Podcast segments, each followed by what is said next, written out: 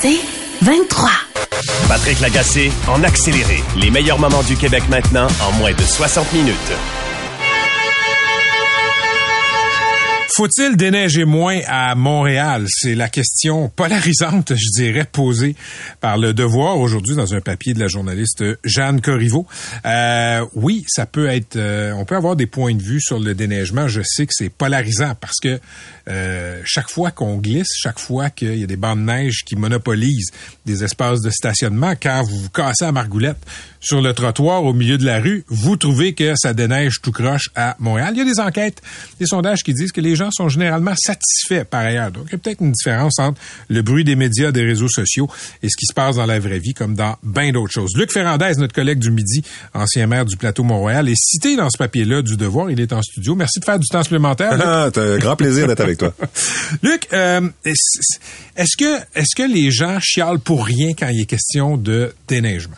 Ils chialent pas pour rien, mais ils sont pas au courant de rien non plus. Euh, la possibilité qu'une rue ressemble à un couloir de centre d'achat, ça arrivera jamais. Là, puis ils disent ouais, mais j'ai glissé sur le bord du parc machin, c'est voir tout ça a de l'allure, fait deux jours que la tempête est arrivée, puis ça glisse encore. Premièrement, un parc qui est légèrement plus haut que le trottoir, là, légèrement, pas beaucoup là, euh, qui a une petite pente dedans dès qu'il va avoir un rayon de soleil, ça va fondre. C'est imperceptible. Ça va fondre, ça va venir recouvrir le On habite dans le même quartier, là. Euh, Parc Laurier. Parc Laurier, je le vois quand j'arrive sur Laurier tu vois, il y a comme des coulisses partout sur le bord du trottoir. Mais tu pourras ça, ça c'est toujours comme ça avec les parcs. Oui, tu pourras jamais, jamais, jamais déneiger, déglacer correctement ce bout de parc-là. OK, tu dis que, mais dans le papier du devoir, tu dis qu'il y a des gens que tu considères intelligents qui chialent inintelligemment sur le sur le déneigement. Oui, parce qu'ils n'ont pas, il n'y a pas de compréhension opérationnelle. Tu sais, il y a, il y a 10 000 kilomètres de, de trottoirs et de rues à Montréal. Montréal, 10 000 km, calcul, c'est plus loin que d'aller à Vancouver, puis euh, tu en reviens sur un grand bout. Euh, puis ils s'attendent que, ah, le lendemain, ben écoute, ça fait 6 heures que la tempête est finie, puis le déneigement n'est pas fini. Donc ça, ou alors quelqu'un qui me dit, moi, quelqu'un m'a dit, mon père s'est cassé la cheville à cause de toi. J'ai tabarouette, son père, je le connais, puis tout. Oh non, misère, qu'est-ce qui s'est passé? Il a glissé sur un banc de neige parce qu'on avait pris une décision de pas la ramasser pendant le week-end. Le week-end, c'est en double. Fait qu'on a dit, on va attendre à lundi. Puis euh, il s'est cassé. Il a fini mal en maudit. Donc là, c'est ta faute. Ben oui. Mais là, je parle, parle, jase, jase, puis il dit, ouais, mais il était en soulier, puis il a glissé. Ah, euh, ça, c'est typique. Il était pas en botte. Non. Typique, typique, typique des Montréalais. Moi, je veux pouvoir marcher n'importe où, dans n'importe quelle situation, entre l'âge de 9 mois puis 99 ans, puis je veux pas que ça soit glacé. Mais attends, qu'est-ce qui est typique? De pas, de pas penser qu'on va glisser ou de penser qu'on va toujours pouvoir se promener en souliers? Ben, c'est les deux. Parce que là, t'as l'air de blâmer le gars qui s'est fracturé. Oui, oui, je le blâme. Tu le blâmes? Ben oui, je le blâme. Je blâme tous ceux qui s'imaginent que ça va être possible. Regarde, Marcel Tremblay, le frère à Gérald, avait dit, mettez-on des crampons. Il avait raison.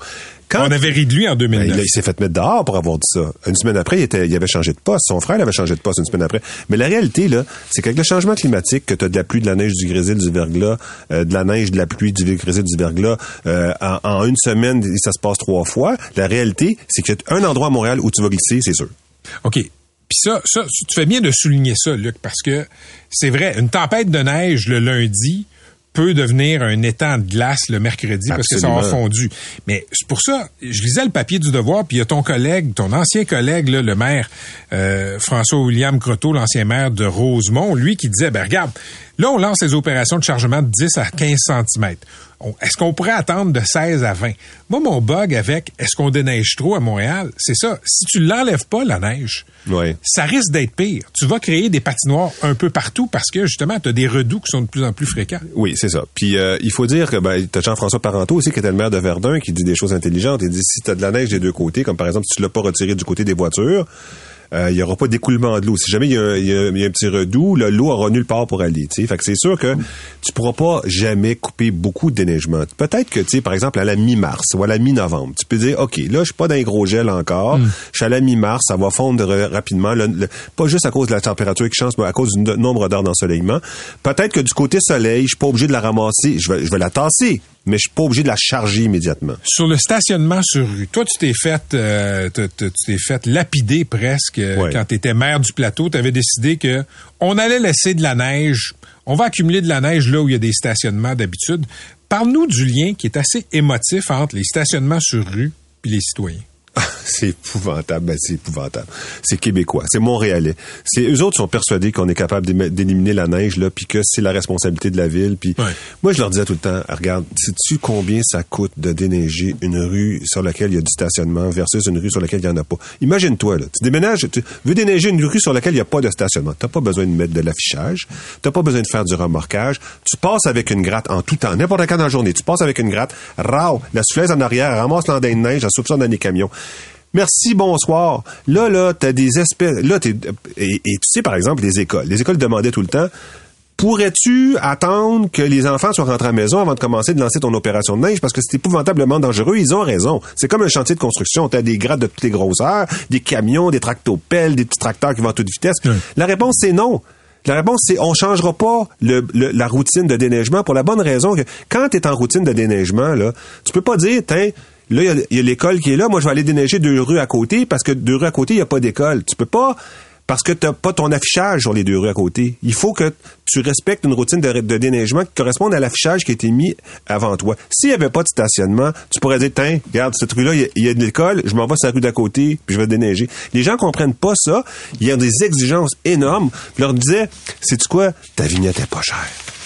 À 180 pièces par mois par année là, je est Hey, vraiment 100 180 pièces par année, Genre. c'est- c'est le prix d'un stationnement mensuel à peu près au Oui, c'est centre-ville de Montréal. est pas cher parce que si tu savais combien on ferait d'économies si t'étais pas garé dans la rue là, tu t'as pas idée. Il y a plein de villes qui garent qui, qui autorisent Fait- pas le stationnement en rue là. OK, toi, tu es d'accord avec Laurence Lavigne-Lalonde, la mairesse de euh, Villeray, euh, bon, c'est, c'est, hey, Villeray-Saint-Michel, Saint-Michel, Parc Extension. Parc Extension, mon Ouais. Dieu, euh, qui, elle, dit, regarde, on devrait pas plus avoir le droit de laisser son char dans la rue que de laisser son frigidaire dans la rue. Ouais, c'est ça. Mais on a pris Es-tu d'accord avec ça? Ben oui. On a pris cette habitude-là de dire, on va vous le donner gratuitement.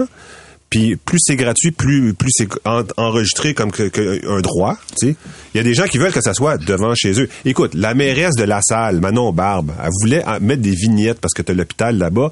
Puis tout le monde venait à l'hôpital se garer ses rues résidentielles. Fait que là, elle a dit, on va mettre des vignettes comme ça, les gens pourront pas venir se garer devant chez vous. Puis elles étaient gratuites. Puis elle en donnait deux, trois par maison. Il y avait pas de limite. Mais à un moment donné, on va mettre une limite. Là, tu n'auras pas le droit d'en avoir plus que deux. Si t'en veux plus que deux, il va falloir que tu payes. Il y a eu 200 personnes à son conseil de ville pour venir se plaindre. Voir, voir si on va payer pour la quatrième vignette. OK, Luc, explique-moi quelque chose, OK? Je, je déborde un peu, là. Vas-y. Mais je- tantôt, je te parlais de Laurence Lavigne-Lalonde, mairesse d'arrondissement, qui, Ouais. elle, dit, on devrait pas avoir le droit de laisser, plus le droit de laisser son auto sur la voie publique que de laisser un frigo ou autre chose Ouais. qui nous appartient, OK? Il me semble que Projet Montréal, les maires, comme toi, comme Madame euh, le- Lavigne-Lalonde, là tu me parles de Madame Barbe, sont, sont toujours un peu plus, je dirais, euh, coercitifs sur la place de l'auto en ville Ouais, ouais. que la mairesse Plante. Ah, c'est un bon point. Qu'est-ce qui explique ça? Parce que la mairesse Plante, elle, elle a jamais voulu, euh, puis c'est elle qui décide, hein, c'est elle s'est fait élire, là, à force de ses poignets, elle s'est fait élire. Hein, c'est pas nous qui l'avons élu, euh, qui l'avons poussé sur le, le podium. Et elle, en arrivant, elle a dit ça. En arrivant, elle a dit, moi, je vais euh, gérer à ma façon. Non, Je- mais c'est une Je ne suis stratégie- pas Richard Bergeron. C'est une stratégie où on dit on va laisser les, les maires, mairesses d'arrondissement être plus radicaux, entre guillemets, puis je vais avoir l'air plus Il y, a centriste. les- il y a de ça, il y a ça, un peu. Il y a aussi beaucoup de, elle y croyait pas. Elle y croyait pas tant que ça. Elle Qu'elle allait gagner? Non, elle y croyait pas qu'il fallait faire que euh, il fallait euh, elle est plus politicienne si tu veux. Ok. Je dis que je veux pas dire du mal hein, mais c'est comme le baseball à Montréal. là. Moi quand tu dit on va du baseball à Montréal, j'ai déchiré ma chemise Toi, tu ça, je me qu'elle suis- faisait semblant Moi je me suis arraché le poil après avoir déchiré la chemise, j'en pouvais plus là, je pouvais pas m'imaginer qu'on allait consacrer un terrain de cette taille-là à un endroit où tu pouvais construire du logement alors qu'on était en- on s'en allait vers une crise du logement, on le savait déjà à l'époque. Mais elle disait non non, s'il y a un public puis il me demande ça puis c'est des électeurs, ben, on va donner. Penses-tu qu'elle faisait semblant? Non, elle, est comme ça pour vrai. Elle y croit vraiment. Elle croit vraiment à la possibilité de, de cultiver euh, des bonnes relations avec différents publics pour en plus d'être élu. Fait que toi, quand t'entends que Valérie Plante est une radicale, Ah non, donc. Ça t'inspire quoi? Ben, écoutez, euh, gardez-la, là, gardez-la la radicale, parce que les vrais radicaux seront, on sera jamais au pouvoir. Les vrais radicaux, on sera jamais au pouvoir. Mais, mais c'est pas du tout, du tout, du tout radical. Et regarde, dis- on dit que 245 millions pour le déneigement, c'est pas vrai. C'est beaucoup, beaucoup plus que ça. Sais-tu pourquoi? Pourquoi? Parce que dans ces 245 millions-là, tu as des cols bleus, OK?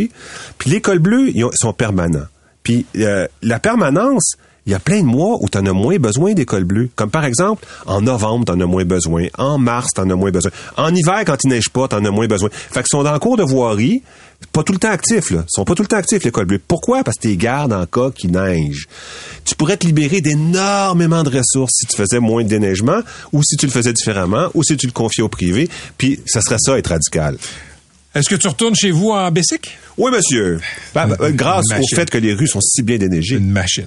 Une machine. On parlera, on parlera du déneigement euh, piste cyclable versus trottoir et, Oh oui, et avec- voie publique une autre fois. Merci, Luc. Bye. Patrick Lagacé en accéléré. So let's get everybody out to vote. Let's show all of the media class and the political class that we've got a different plan in mind. And let's show the country what we can do. And this is my promise to you. C'est Nikki Haley qui euh, défie Donald Trump pour l'investiture démocrate, qui disait à ses partisans lors d'un rassemblement au New Hampshire dans les dernières heures, écoutez, on va surprendre le pays, montrons au pays qu'on a d'autres plans euh, qu'une victoire de Donald Trump. Donc demain, on va savoir si Madame Haley a été capable de défier avec succès Donald Trump, c'est-à-dire de faire en sorte que la course se poursuive à l'investiture républicaine. Et euh, il y a pas beaucoup d'analystes qui pensent qu'elle va gagner. Amie Valérie Baudouin est à Manchester, au New Hampshire. On la rejoint là-bas. Salut Valérie. Salut Patrick. Donc, c'est une élection, on appelle ça une élection primaire et demain, ça va être déterminant. Oui, parce que justement, Nikki Haley et Donald Trump, c'est les deux seuls qui restent dans cette course-là. Et Nikki Haley, c'est son espèce de dernière chance. Même si on est au deuxième État seulement qui vote, elle a toute la pression de pouvoir être élue ici ou du moins d'être très, très près de Donald Trump. Et ce matin, euh, on entendait un extrait, c'est justement lors de son rassemblement à Franklin. C'est à peu près à 30 minutes de, de Manchester où je me trouve. Et j'étais sur place.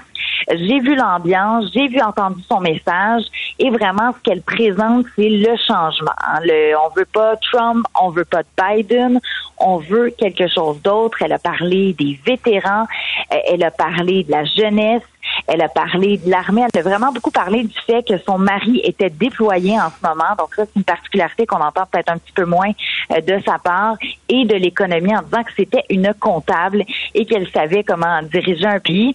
Mais écoute, comme c'est une course à deux, toutes les attaques de Donald Trump, c'est envers qui?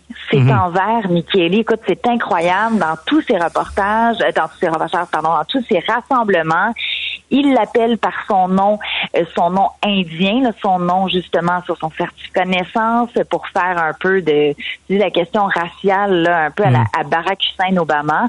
Et d'ailleurs, je pense qu'on a un petit extrait, comme elle s'est défendue de ça en disant que c'était seulement des mensonges. And I've seen the mail that you've been reading. And every single thing that Donald Trump has said or put on TV has been a lie. Check with the fact checkers. Every single thing. Donc, elle dit vérifier avec les gens qui font euh, de la vérification de fait. Tout ce que Trump dit, que ce soit à la télé, que ce soit dans les envois directs aux électeurs, c'était des mensonges.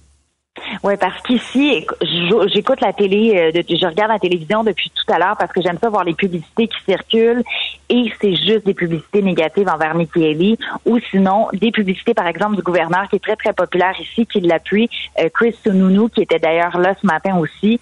Euh, donc, on voit à quel point toute l'attention est sur la candidate.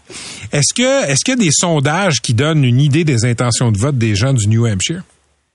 Oui, ben il y a des sondages qui démontraient pratiquement une égalité entre les deux. Euh, le dernier sondage, il y a quand même à peu près, là, je te dirais, une bonne différence. On est dans les cinquantaines de points de pourcentage euh, pour Donald Trump et elle est dans les trentaines de points de pourcentage. On a un moins de 20 points de différence. Pourquoi est-ce qu'on dit qu'elle a quand même des chances? Euh, Parce que dans tous les autres sondages, à la grandeur du pays, dans les autres États, on parle d'une différence de 40 points, de 50 points. On est vraiment dans des marges beaucoup plus grandes, tandis que là, c'est assez volatile. là. Ça peut être euh, ça peut être assez serré. Et la particularité du New Hampshire, on s'en est déjà parlé à l'émission à plusieurs reprises, mais je veux répéter quand même, c'est que les indépendants peuvent voter. Alors, les gens qui n'ont pas d'affiliation politique, qui sont pas inscrits comme républicains ou démocrates, avaient la chance de s'inscrire pour pouvoir participer à la primaire de demain.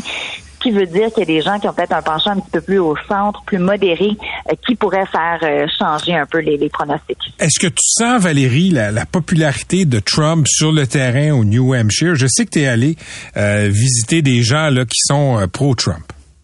Oui, je suis allée dans un dans un diner, comme on dit en bon français. Là, on m'a suggéré euh, d'y aller. Ça s'appelle le Red Arrow Diner. C'est une institution. Tous les politiciens ils sont, ont passé par là, démocrates, républicains. Il même sur euh, sur un des bancs qui est écrit euh, Rudy Giuliani était assis ici. Alors tu sais, c'est vraiment mm. là toute la classe politique se rend sur place. Et c'était un rassemblement de pro-Trump, donc beaucoup de femmes pour Trump avec les casquettes. Il y avait une émission conservatrice qui était enregistrée en direct avec des policiers de Manchester. Il y avait aussi les réseaux de droite américains qui étaient sur place.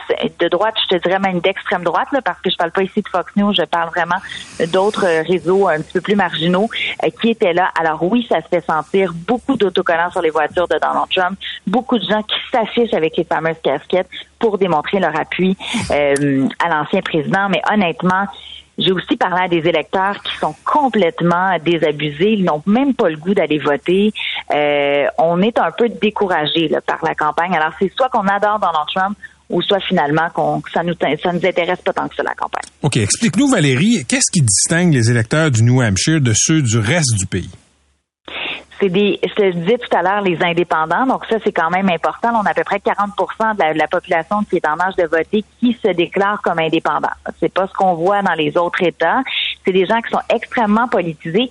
Pour eux, l'importance d'être les premiers, c'est first in the nation. Ça, c'est écrit partout, là, euh, partout dans l'État, et c'est extrêmement important. Alors qu'ils sont politisés, ils sont intéressés par la course, ils veulent garder cette position où c'est la première primaire, parce qu'en Iowa, c'était des caucus. Donc ça, c'est très, très important pour eux.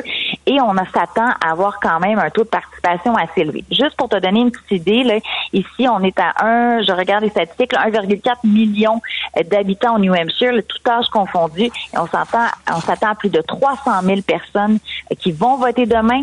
Ici, les républicains, c'est pas des républicains qui vont parler de questions identitaires, ils veulent pas parler d'avortement, ils veulent pas parler euh, de transgenre, de, de, de ce qu'on lit dans les écoles. On veut parler d'économie c'est vraiment des républicains, je te dirais, hmm. classiques.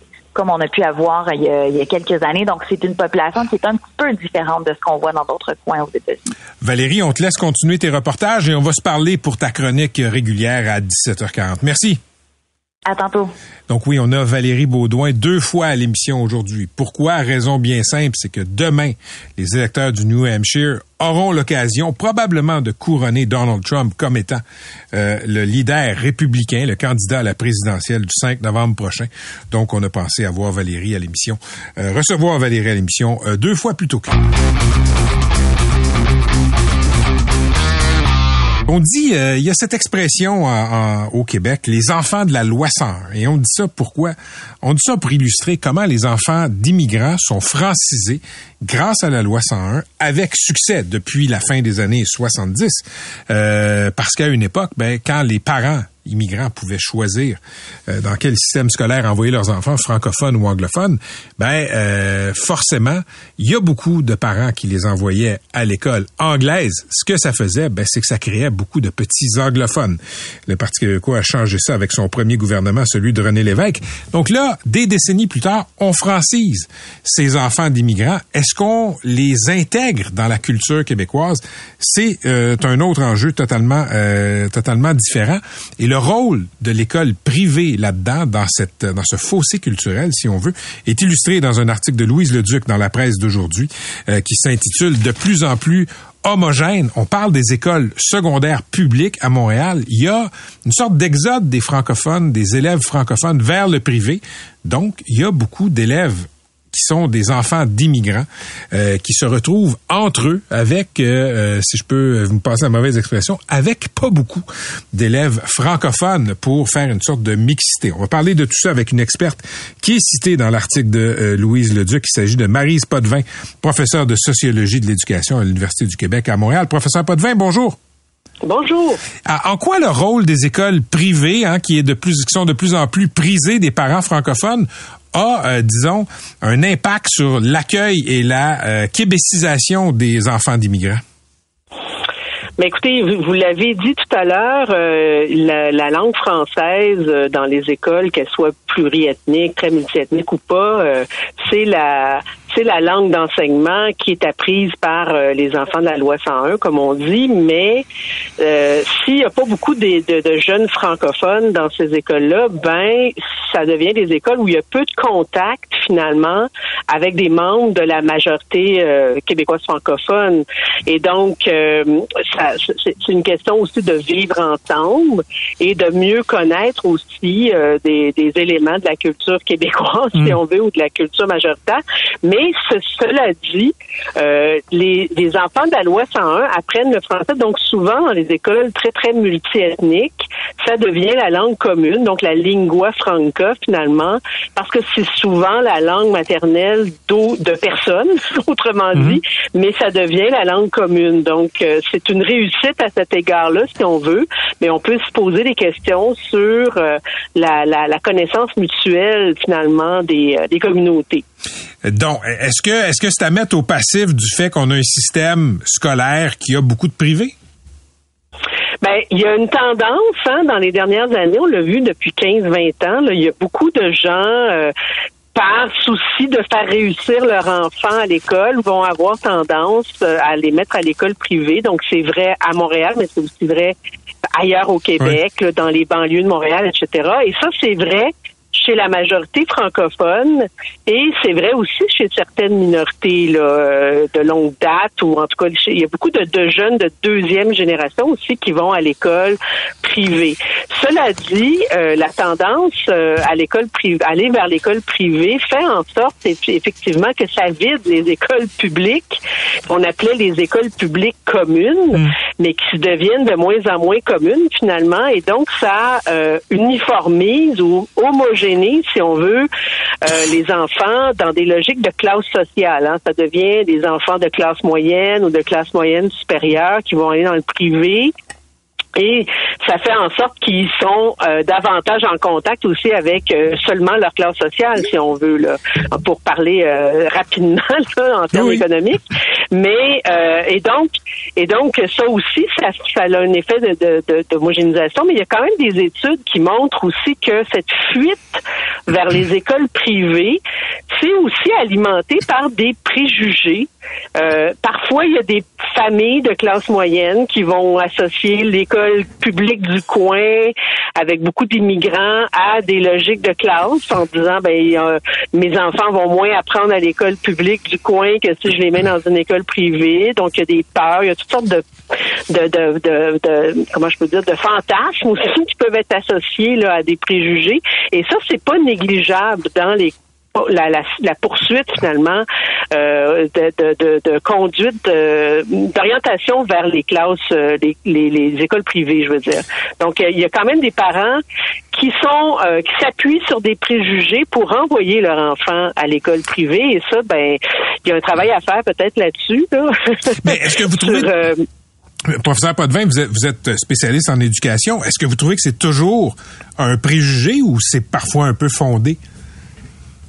Ben, quand vous dites c'est fondé, il n'y a pas vraiment d'études parce que les études ont tendance à montrer que les jeunes issus de l'immigration réussissent très bien et même réussissent comme les autres Québécois que ce soit à l'école publique, et même dans il y a une, étude de ma collègue Marie McKendrew il y a quelques années, dans une équipe dans laquelle j'étais avec elle, il y a, une étude qu'elle avait fait euh, sur des cohortes de jeunes dans le système scolaire. Là, elle, a suivi sur 10 ans là, des jeunes qui s'étaient inscrits à l'école au secondaire et qui montrait finalement que euh, les jeunes issus de l'immigration dans l'ensemble réussissent assez bien et même les jeunes qui, qui ont plus de difficultés selon les mais aussi parce qu'ils sont arrivés tard dans le système, qu'ils maîtrisaient pas la langue, etc. Ils ont tendance à réussir encore mieux lorsqu'ils vont à l'école publique des, des, des, des trois commissions scolaires montréalaises et donc, contrairement à tout, à tout préjugé ou à toute attente, c'est plutôt l'inverse. Donc, c'est vraiment euh, pas appuyé sur des données, les préjugés. Parce que quand on regarde les données, scientifique, c'est plutôt l'inverse. Il y a une grande réussite finalement des élèves issus de l'immigration dans, dans nos écoles. Mais ce qu'on constate, euh, professeur Potvin, c'est que bon, les, les francophones de souche, disons ça comme ça entre guillemets, depuis quelques décennies, sont allés vers les banlieues. Après ça, dans les écoles secondaires publiques à Montréal, les francophones qui restent sont de moins en moins nombreux à se mêler aux enfants des nouveaux nouveaux arrivants. Fait que je vous pose la question. Euh, Yves-François Blanchet du Bloc québécois a lancé ce débat-là, je pense que c'était la semaine passée, à dire il y a deux Québec. Il y a le Québec de Montréal et il y a le Québec du reste du Québec. Est-ce que vous trouvez qu'il a un peu raison? Ben écoutez, c'est sûr que la diversité change le visage et les dynamiques euh, sociales. Hein. Le tissu urbain est pas le même euh, à Montréal que euh, hmm. dans d'autres régions du Québec. Là, ça c'est sûr. Et mais est-ce qu'on peut dire ça? Est-ce qu'on peut dire que moi, je pense que la transformation du Québec se fait tranquillement partout. Ça s'est fait plus rapidement à Montréal, évidemment, parce qu'il y a une grande concentration des gens euh, de différentes origines à Montréal. Mais, euh, tu sais, moi, je pense que on peut attribuer à la loi 101 une très, très grande réussite au plan linguistique. Parce que dans les années 70, avant l'arrivée de la loi 101, 90 des, des élèves issus de l'immigration allaient à l'école anglaise. Aujourd'hui, 93% des élèves issus de l'immigration vont à l'école française. Cela dit, il y a un travail effectivement à faire, peut-être plus grand, mais qui se fait déjà aussi beaucoup. Là, euh, on pense à des pièces de théâtre comme le film Bagage. Je sais pas si ça vous dit quelque chose, mais en tout cas, bon, des, des enfants qui euh, finalement travaillent beaucoup sur la, la, leur identité, leur appartenance au Québec à travers différentes activités scolaires, parascolaires. Il y a beaucoup de travail qui se fait dans les écoles. Et c'est surtout la connaissance mutuelle, le vivre ensemble, puis les repères communs.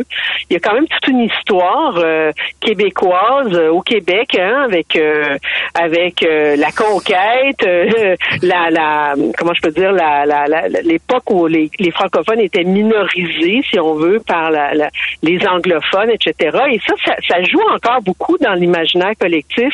Le mouvement nationaliste, hein, ça fait pas si longtemps que ça, qui finalement mettait de l'avant toute cette histoire-là, mais ça, si on fait trop disparaître un peu la, les connaissances autour de cette histoire-là, ben c'est sûr que les jeunes immigrants vont, vont pas être en contact avec toute l'histoire du Québec et des rapports ethniques qu'il y a eu au Québec.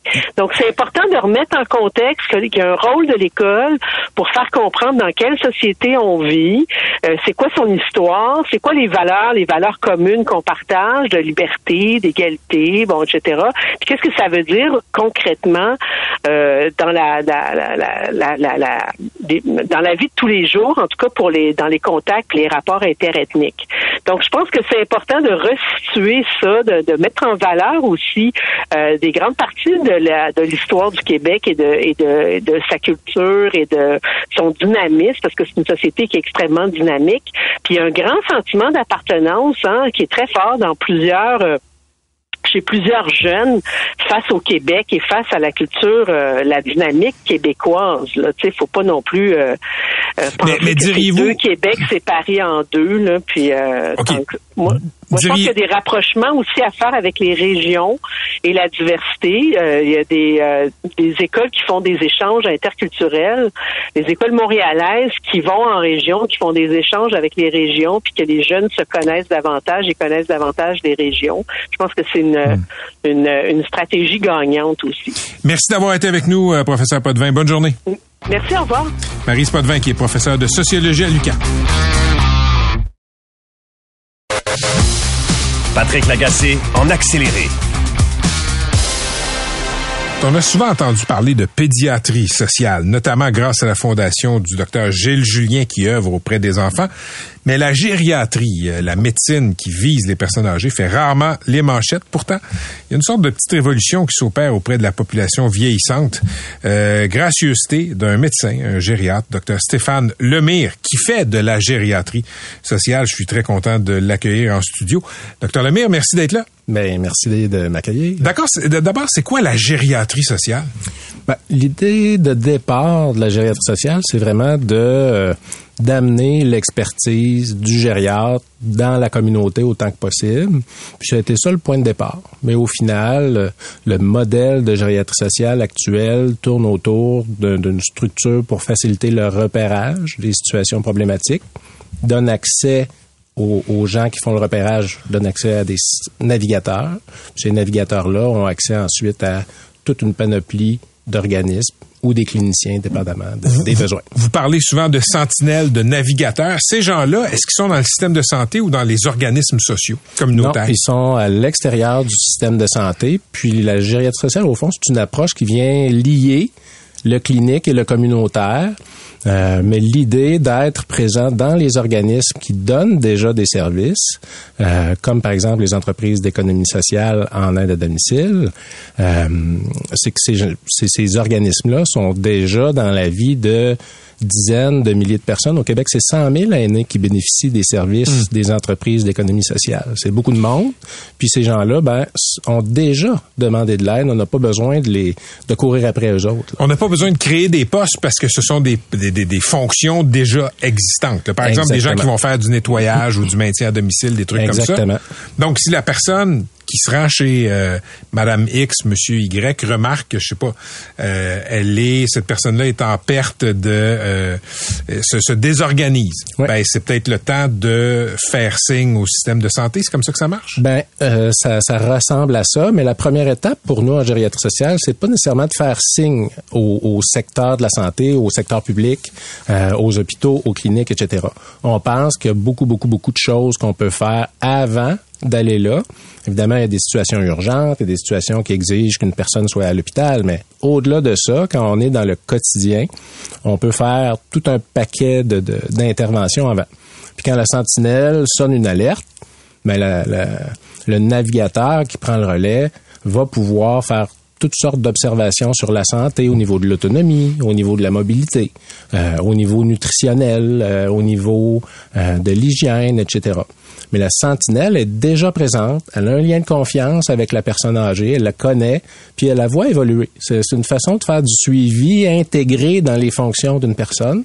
Ce qui manquait avant la gériatrie sociale, c'est les compétences et les connaissances nécessaires pour être capable de sonner l'alerte quand, il y a un besoin. Docteur Lemay, le but de tout ça, c'est de garder les personnes âgées le plus longtemps possible à la maison. Tout à fait. Tout à fait. Le- le- c'est sûr que pour nous, en gériatrie sociale, le- ce qu'on met de l'avant, c'est pas nécessairement le soutien à domicile, c'est pas le maintien à domicile, parce que ce qu'on se dit, c'est que si on a des aînés en santé, ben par défaut, ils vont rester chez eux. Par défaut, on va les maintenir à domicile. Je trouve que c'est une façon plus positive d'aborder la question, plutôt que de dire non, non, là, venez plus dans l'hôpital, venez plus euh, avoir des, restez chez vous. comme pendant la pandémie. Euh, Oui, puis quand il y a des les- pics de grippe aussi, on dit restez chez vous, venez les- pas à l'hôpital. Ben, c'est ça. Mais on veut donc que les gens restent chez eux, mais la façon qu'on a trouvé d'y arriver, c'est de s'assurer qu'il y a un filet de sécurité, qu'il y a du repérage, qu'il y a des navigateurs, puis qu'il y a des gens qui sont capables d'aider au quotidien les aînés. Vous avez créé la fondation Âge, donc Âge, euh, A-G-E-S majuscule, on voit le, le- le jeu de mots. Euh, vous intervenez auprès de combien d'aînés au Québec?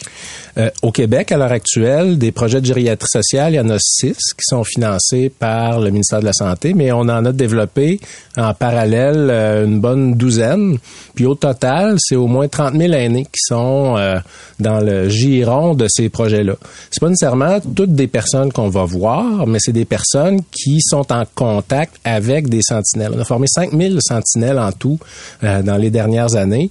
Ces 5000 sentinelles-là sont dans le quotidien des aînés, voient quand il y a un problème, puis grâce à la gériatrie sociale, ils sont capables de sonner l'alerte à quelqu'un euh, qui est pas un fax, qui est pas une boîte de courriel, qui est pas... Ils sont dans l'organisme, le navigateur est dans l'organisme, puis ils vont dire « Hey, Madame X, Monsieur Y, ils vont, euh, vont pas bien, euh, faudrait faire quelque chose. » OK, sur, sur papier, dans l'absolu, docteur Lemire, ça me semble fantastique. Avez-vous été en mesure de quantifier si les aînés qui sont sous les bons soins de sentinelles puis de navigatrices se portent mieux que ceux qui ne sont pas dans les programmes de, gé- de sociale? Ben, en fait, euh, ce que vous amenez là en termes de, de, de- de résultats, euh, c'est quelque chose qu'on mesure évidemment. Euh, contrairement à ce qui se fait en recherche, contrairement à ce qui se fait en, en- dans, dans l'analyse de programmes, on évalue plus l'impact de ce qu'on fait, puis on essaie de déterminer est-ce que par nos actions, on fait les choses qui ont déjà été démontrées par de la recherche. Donc oui, on évalue. Oui, on, on- est en mesure de dire que les gens se portent bien, se portent mieux, sont contents, Euh, mais on réinvente pas la roue. Euh, ce qu'on on, on fait pas de la, re- on n'est pas en train de tester des nouvelles affaires. On met en pratique des choses connues. Puis c'est vraiment là la, la plus-value, je pense, de, de, de ce qu'on fait, là, au-delà de la structure de sentinelle, de navigateur, etc. Mais, mais chez les aînés que vos programmes de gériatrie sociale, disons, euh, supervisent, je peux Mhm. dire comme ça, là, euh, est-ce qu'on sait s'ils sont plus enclins à rester à la maison plus longtemps? On, on sait clairement que les gens vont rester chez eux. Euh, on prend l'exemple des chutes pour dire quelque chose. Oui. Le- si on parle des chutes, on sait que pour prévenir les chutes, faut être euh, relativement en forme, faut faire des exercices pour maintenir la force, maintenir l'équilibre, maintenir l'endurance, la capacité cardiovasculaire. Il existe des programmes qui font ça avec une capacité limitée. Ce qu'on fait de plus en gériatrie sociale, c'est qu'on va venir mobiliser les gens autour de ces conditions-là, mais aussi dans le quotidien, voir des situations comme Madame Y qui euh, sort plus de chez elle, qui est tout décoiffée, euh, elle prend plus le temps de se maquiller, son chien est aussi déprimé qu'elle, puis son gros problème, c'est qu'elle a peur de tomber euh, parce qu'elle a pas de marchette. Elle a une amie qui est morte la semaine passée parce que euh, elle est tombée, elle s'est cassée une hanche, elle est pas ressortie. Euh, fait que Madame elle se laisse aller. Euh, puis finalement, le navigateur, ben donne accès à des services. On a créé un programme, par exemple, de prêt d'équipement. Euh, c'est un exemple réel que Oui. je vous dis là, là. Donc, on a créé un programme de prêt d'équipement qui permet de donner accès rapidement à des services. Euh, puis contrairement à ce qui se fait avec le réseau quand c'est la première porte d'entrée, on, fait des choses même quand les gens attendent sur une liste d'attente. Les gens, s'ils ont besoin d'une ergo, ben nous, il n'y a pas d'ergothérapeute dans les équipes de gériatrie sociale, puis il n'y en aura pas, parce que c'est dans le réseau qu'il faut que ça demeure. Donc, Quand, quand on parle de, de notre système de santé, euh, c'est souvent pour dire que ça va mal. Et, et moi, ce qui me donne le vertige, docteur Lemire, là, c'est quand je pense à, à- à tout ce vieillissement de la population. Nous tous, nous vieillissons. On est une société vieillissante. On n'est même pas dans le pic encore. Puis nos urgences sont débordées, nos hôpitaux sont surchargés. Si on s'occupait mieux de nos vieux, qu'est-ce que ça ferait comme bienfait pour le système de santé? Ben, j'ai la même inquiétude, euh, je dirais. Là, puis il y avait dans, dans l'actualité des, des derniers mois euh, une lettre qu'on a publiée où on mentionnait le, le gériaguédon à venir. Puis pour nous, le gériatre social, c'est une façon un peu de... L'armageddon des vieux. OK. Mais tu sais, de, de façon euh, pas nécessairement négative là, c'est, pour une société d'avoir plus de vieux, c'est une bonne chose là. Euh, ça veut dire qu'on vit plus longtemps là, puis qu'on est moins malade, puis la seule alternative à vivre vieux, c'est de mourir jeune. là. Fait que il y a pas grand monde qui veut ça. Maintenant, il faut mettre en pratique ce qu'on sait qui est bon pour la santé des aînés. Puis c'est comme ça qu'on va faire face à, ce défi-là. Au Québec, on a beaucoup compté sur le réseau de la santé, sur les instances publiques, le gouvernement, etc., pour rester en santé. Nous, ce qu'on dit, c'est faut que ça, ça soit là, mais c'est pas vrai qu'ils vont être capables de répondre à tous les besoins. Et donc, faisons en amont tout ce qui est possible de faire pour maintenir la santé des aînés. Stéphane Lemire, vous êtes gériatre, je le rappelle, vous êtes un gériatre social. Il y a eu beaucoup de débats sur la santé dans les dernières années. Dans les derniers mois, il y a eu tout ce projet de loi qui va instaurer Santé Québec.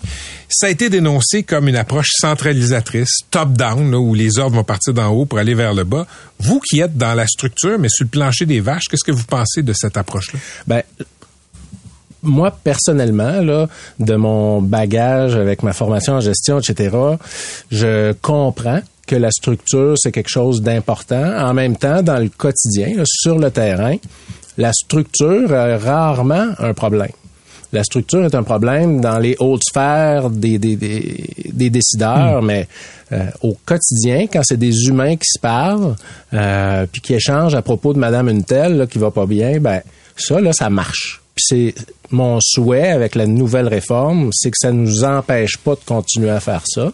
Euh, on a la chance avec la gériatrie sociale d'être pas nécessairement en parallèle, mais on n'est pas directement dans les CIS et les CIUS. Donc, probablement qu'on nos difficultés d'arrimage avec les six les ça risque d'être un peu plus problématique avec une nouvelle réforme. En même temps, euh, je pense pas que ça va être une réforme aussi destructrice que celle qui a eu lieu dans les années 14, 15, 16 avec le docteur Barrett, par exemple. Est-ce que est-ce que vous avez déjà eu l'occasion d'échanger avec des ministres de la santé sur sur les défis puis le, le, euh, l'armageddon des vieux que vous avez évoqué tantôt? Ben euh, oui, euh, on est en contact euh, continue avec l'équipe de Madame Bélanger qui s'occupe des aînés.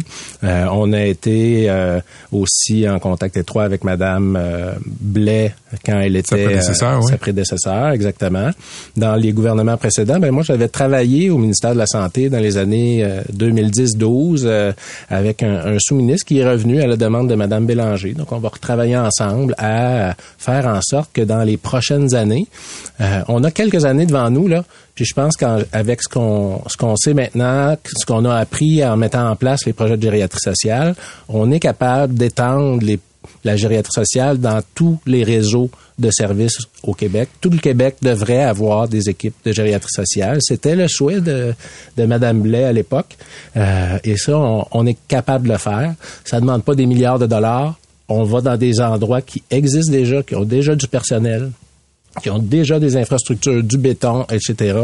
Euh, donc, on vient rehausser ce qui se fait. Fait qu'avec 30 millions, 35 millions, on est capable de faire beaucoup, beaucoup de choses euh, pour l'ensemble des aînés du Québec. En terminant, il reste moins d'une minute. Pourquoi vous avez choisi d'être médecin pour les vieux? Hey, Là, vous voulez la réponse longue, courte, psychanalytique, pas psychanalytique. 30 secondes. Je vous invite à, aller euh, visionner le, documentaire Vieillir euh, autrement sur ici euh, tout.tv. C'est si c'est encore là, ça date de quelques années, mais ça explique très bien le lien que j'ai toujours eu avec ma, ma grand-mère Laurette. C'est votre grand-mère qui vous a inspiré. Exactement. C'est une belle histoire. Exactement. Oui, une très belle histoire, une, une femme toute simple, mais qui a qui a marqué ma vie finalement. Ben, docteur Lemire, on va vous réinviter pour parler des vieux. Je pense que c'est un sujet très important, même pour ceux qui sont pas vieux. Merci d'être venu euh, nous voir en studio. Ben, merci de m'accueillir. C'était docteur Stéphane Lemire, gériatre euh, social.